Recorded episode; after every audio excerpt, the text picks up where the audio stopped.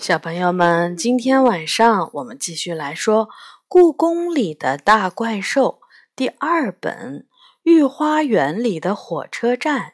这本书是由常怡写的，中国大百科全书出版社出版。今天我们来说这一本书的最后一章，第十章《萨满巫师的秘密》。从今天起，你不能碰绳子，任何绳子都不能碰。杨永乐满脸严肃地对我说：“那样子还真像个萨满巫师。”在这之前，他告诉我，我已经通过了萨满巫师的第一级考试，以后不用为他准备食物了。虽然我觉得自己什么也没做。就通过了第一级考试，是件挺奇怪的事儿，但是我仍然很高兴，不用为他送吃的了。这样妈妈就不会老问我，为什么每次去超市我都要买一大堆同样的食物。绑头发的皮筋儿呢？我问他，皮筋儿可以，只有绳子不可以。他强调。我点点头。这听起来不太难做到，虽然我还没想好要不要成为一个萨满巫师，但是不碰绳子这件事我可以先做到。这个学期我妈妈给我报了一个补习班，我不能每天一放学就来故宫里玩了，但是每次我来到故宫都会碰到杨永乐，好像他还在放暑假一样。你没有上补习班吗？我歪着头问他。没有。不踢足球或者打排球？不，我不喜欢运动。也不和同学玩儿？学校里我没什么朋友。他说。我不说话了。在学校里，我的朋友也不多，因此还经常被人欺负。我知道那种感觉。不过第二天在学校，我倒是遇到了一些好玩的事。下课时，我在楼梯上被人狠狠地撞了一下，是和我同班的高颖超。他个子比我高，是校排球队的队长。平时他经常拿我当笑柄欺负我。撞了我以后，高颖超和他的朋友们在我的前面偷偷地笑。我心里想，要是他能从楼梯上滚下去就好了。我死死盯着他的后背，心里一直在诅咒他在楼梯上摔倒。结果，就在高颖超准备上最后一个台阶的时候，他一下子踩到了前面人的脚后跟，紧接着他真的摔倒了，看样子摔得还不轻。我张大了嘴巴。难道我真的会巫术了吗？虽然他只是摔倒，并没有从楼梯上滚下去，但我还是很惊讶。以往别人欺负我的时候，我经常在心里默默地诅咒他们，可是从来没有灵验过。下午第一节课是体育课，老师让大家跳绳，因为我答应了杨永乐不碰绳子。于是我就告诉老师，我的脚腕扭伤了，因为不能参加跳绳游戏，我只好坐到操场的旁边草地上看着大家跳。可是刚一坐到草地上，我就觉得屁股被什么东西狠狠地硌了一下。我用手一摸，居然是一串钥匙，上面还有我们学校的校徽。我把钥匙交给体育老师，体育老师仔细看了看，这不是校长早上丢的钥匙吗？他说：“他足足在操场上找了一个上午，连办公室的门都没有进去。你真是个能干的孩子。他这会儿在食堂，你去交给他吧。”于是我小跑着到食堂，把钥匙交给了校长。他高兴极了，拾金不昧的好孩子！我要在学校的广播里好好表扬你。所以当课间广播响起的时候，我的同学们都扭头看着我，那眼神仿佛在说：“哇，你太厉害了！”而我耸了耸肩，故意摆出一副若无其事的样子。最后一堂课是语文课，老师公布了本学期第一次语文考试的成绩，结果我出乎意料的得了高分儿。当同学们都用惊奇的目光看着我时，我只是酷酷的笑了笑。今天不用上补习班，一放学我就往故宫跑。我真想把学校的事情一股脑儿的告诉杨永乐。这是一个天气晴朗、让人心情愉快的下午。我走在储秀宫的廊道上。还没有走进失物招领处，就听到了一个熟悉而又沙哑的声音，是杨永乐的舅舅在哼着歌。他的声音，我听了一次就不会忘掉。我悄悄走进失物招领处，写字台后面空荡荡的，储物间的黑色木门没有关。我轻手轻脚地走进去。一排排货架整齐地排列着，却没有一个人影，看不见人。声音是从哪里传来的呢？我侧耳倾听，顺着声音找过去。啊，放旅行箱的那排货架的后面露出了一道光，光是从地板上的一个地道的入口射出来的。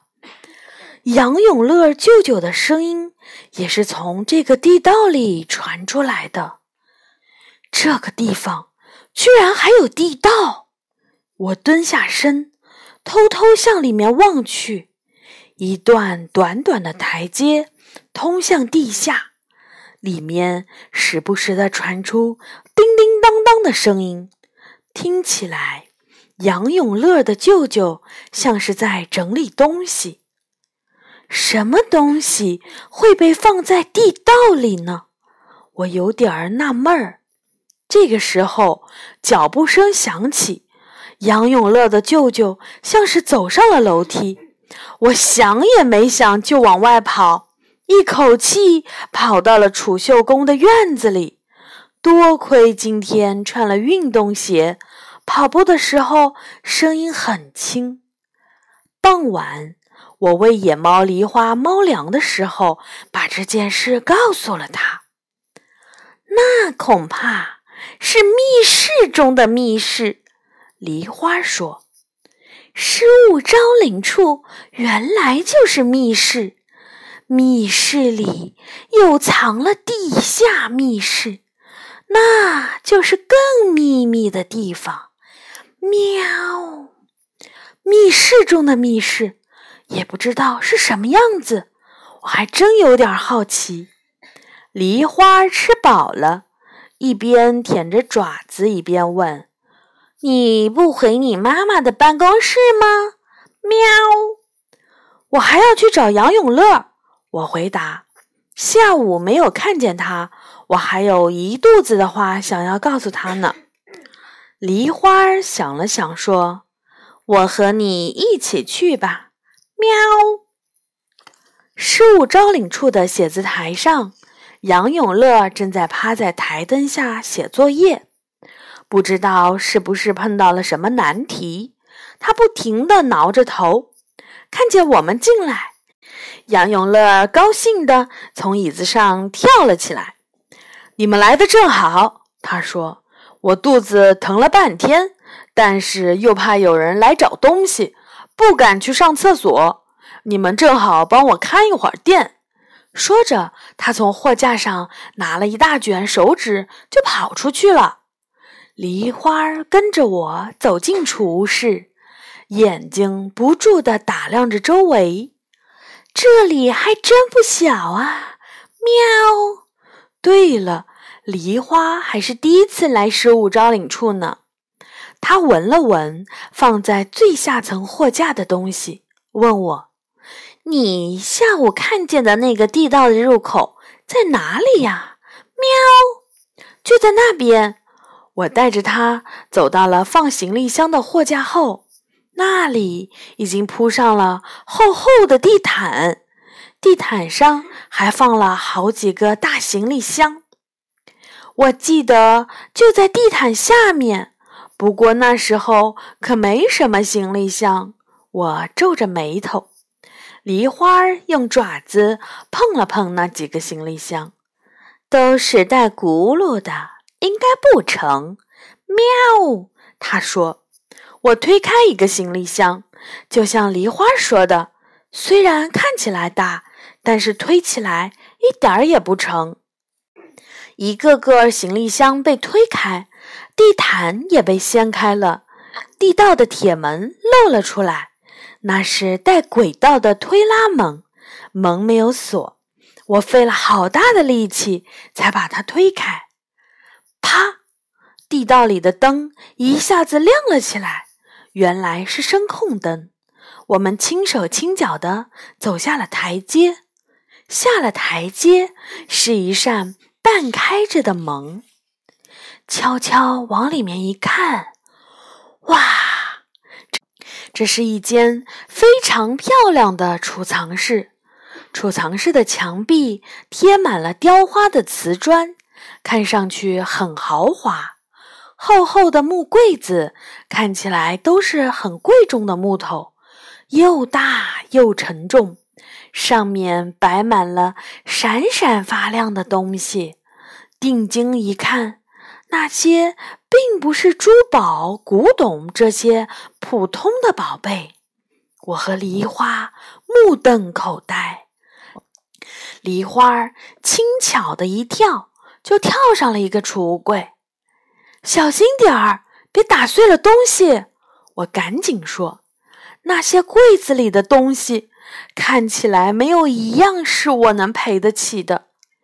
梨花仔细看着柜子里面的宝物，看完还会用湿漉漉的小鼻子去闻一闻。只见他的眉头也越皱越紧。有什么问题吗？我问他，他没说话。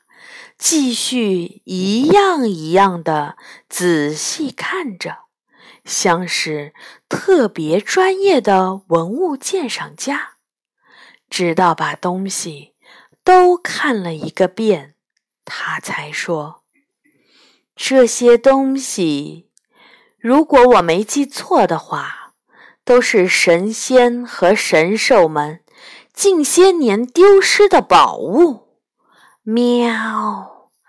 啊！他打开山边的木盒，那里面装着一颗红杏般的圆石头。盒子一打开，一股扑鼻的清香就散发出来。这是红杏，它是怪兽行时的宝贝。佩戴红杏的人会长出风翅膀和雷翅膀。既可以乘着风飞翔，也可以发出巨大的雷鸣。梨花盯着我的眼睛，可是几年前，行时不知道把它丢到哪里了。喵，还有这个，喵。他又走到一个水蓝色的瓶子旁边，那瓶子是花瓶的形状。但瓶身上海浪的图案就像是活了一样，涌上来，退下去，再涌上来，一看就是不得了的宝物。这是四海瓶，梨花接着说：“是龙女丢的，听说她可以把宝物吸到肚子里。”喵。不过。丢了的东西出现在失物招领处也没什么奇怪的吧？再说这里就是专门为神仙和怪兽们服务的。我说是这样。没等梨花说完，杨永乐突然从楼梯上跳了下来。是你们啊！我还以为进了小偷呢。很快，他放慢了脚步，盯着一排排的货架，仿佛眼睛都不够用了似的。你们怎么找到这里的？我都不知道有这么个地方呢。他高兴地随手拿起四海瓶，兴致勃勃地看着一波波涌起来的海浪。这下我可有点奇怪了，这不是你保存神仙怪兽们丢失宝物的仓库吗？杨永乐直摇头。我今天可是第一次知道这里有地下仓库呢。不过你们是怎么发现的？我下午来找你的时候，看见你舅舅正好在这里。说到这儿，我也觉得有点不对劲了。杨永乐晚上为怪兽、神仙、动物们服务的事情，他的舅舅不是不知道吗？那这里……嗯，这样啊。杨永乐却是一副没什么大不了的样子。那这里应该是我舅舅的收藏吧？他这么一说，我就想起了杨永乐曾经拿的那颗要为小龙女治病的龙珠。当时他也说那是他舅舅的收藏。你舅舅怎么会有这么多宝物？喵！梨花警惕地看着杨永乐。因为他是伟大的萨满巫师啊，巫师都拥有很多宝物。杨永乐自豪地说：“说到伟大的萨满巫师几个字时，他的头昂得高高的。”梨花哼了一声：“什么伟大的萨满巫师？我看他就是个小偷！”喵，小偷！杨永乐一下子蹦了起来。他怒气冲冲地走到梨花面前：“我舅舅才不是小偷呢！我舅舅的咒语可以做到任何事情，根本用不着偷东西。”说的容易，梨花毫不示弱地挺直了脖子。可是这些们明明就是怪兽和神仙们的宝贝呀，怎么会在这里？喵！怪兽们的。杨永乐有点张口结舌了。没错儿，梨花得意地说：“这里的每一样东西都是他们的主人不小心弄丢的，都是主人特别着急想要找回的，但却被你舅舅收藏了起来。他不是小偷是什么？喵！你你你你胡说！”杨永乐不知道该说什么了。要证明一下吗？喵！梨花狠狠地甩了一下尾巴。你说怎么证明？杨永乐也不愿退步。很简单，喵！梨花一蓝一黄的大眼睛眨了眨。只要把这些东西的主人找来认领就可以了。啊，这……杨永乐有点犹豫，不敢了吧？梨花儿挑衅地看着杨永乐，因为这些宝物的主人都是神仙和神兽，所以绝不会有谁说谎冒领他人的宝物的。何况神仙们互相都知道哪个宝物是属于谁的。喵！好吧，听了梨花的话。杨永乐像是下了很大的决心似的。如果你说的是真的，你就去把宝物的主人们都找来吧。不过时间只限明天太阳升起来以前。如果天亮了还没有人来，你就要向我的舅舅道歉。没问题。喵！梨花毫不犹豫地答应了，说着就跳下了柜子，跑了出去。杨永乐一屁股坐在楼梯上，在那里生闷气。我跟着梨花出了门。这么多东西，一个晚上的时间都能通知得到他们的主人吗？没问题。别忘了，故宫里可有五百一十七只野猫呢。梨花很有信心地说：“如果让他们都来帮忙，估计一个多小时就通知完了。”喵！我能帮什么忙吗？你就在这里等着看好戏吧。喵！说着，梨花就飞快地跑开去找野猫们了。我回到失物招领处，坐到写字台前，有些担心，不知道一会儿会发生什么事情。白天在学校的事情都还没有来得及对杨永乐说呢，就发生了这种事。就这样想着，不知不觉居然睡着了。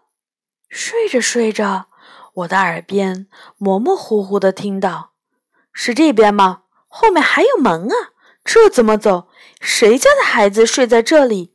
能找到真是太好了。没过多久，耳边就越来越吵，让人实在没办法睡下去了。我睁开了眼睛，哇！我被吓了一大跳。不知道什么时候，失物招领处已经被奇形怪状的怪兽和神仙们挤满了。他们有秩序地排成了一条长队。队伍都已经排到了储秀宫的院子里，大家正一个个的等着认领地下储藏室的宝贝呢。野猫们也都出动了，有的正带着神仙们赶来排队，完成任务的就悠闲地蹲在屋顶或者是院子里看热闹。看不出来，梨花还真能干啊！我顺着怪兽和神仙们的队伍跑到了地下储藏室，杨永乐和梨花正忙着呢。梨花帮忙找宝物，杨永乐则亲手把一件件的宝物还给怪兽和神仙们，并让他们在失物招领表格上登记。一切都井井有条。就这样，一直忙了大半夜。怪兽和神仙们才走光了，刚刚还满满当当的储物柜里，现在只剩下可怜的几件宝物了，真是累坏了。喵！梨花像老爷爷一样的垂着腰，一旁的杨永乐却垂头丧气的坐在地上。手里拿着一大摞失物招领表格发呆，自己崇拜的舅舅居然有偷东西的嫌疑，他心里一定难受极了。你舅舅他一定不知道这些东西是谁的，才拿来收藏的。我安慰他。杨永乐抬起头看了我一眼。又低下头去，没有说话。看他这个样子，我开始担心了。你是不是担心把这里的东西都物归原主，你舅舅会惩罚你？我拍拍胸脯说：“我可以帮你跟他说，就说这些东西都是我还给大家的。”话还没有说完，就听见身后一个沙哑的声音。我知道了，我们都已经反应最快的是野猫梨花，它已经一下子窜上了台阶，一阵风似的不见了。杨永乐的舅舅穿着睡衣，平静而严肃地站在我们的身后，看着空空如也的储物柜，都拿走了吗？他自问自答地说：“啊。”还有几件吗？眼睛一直跳，就觉得会有什么事情发生。我和杨永乐悄悄地互相看了一眼。我我刚要说什么，却被他打断了。没关系，反正那些也不是我的东西，本来就应该被还回去的。杨永乐的舅舅朝柜子里呼的一吹气，然后迅速关上了柜子门。他冲我们微微一笑，说道：“你们还真替我省了不少时间。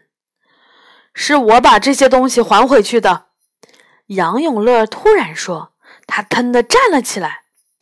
谁还回去都是一样的。他看着杨永乐说：“这是我的错。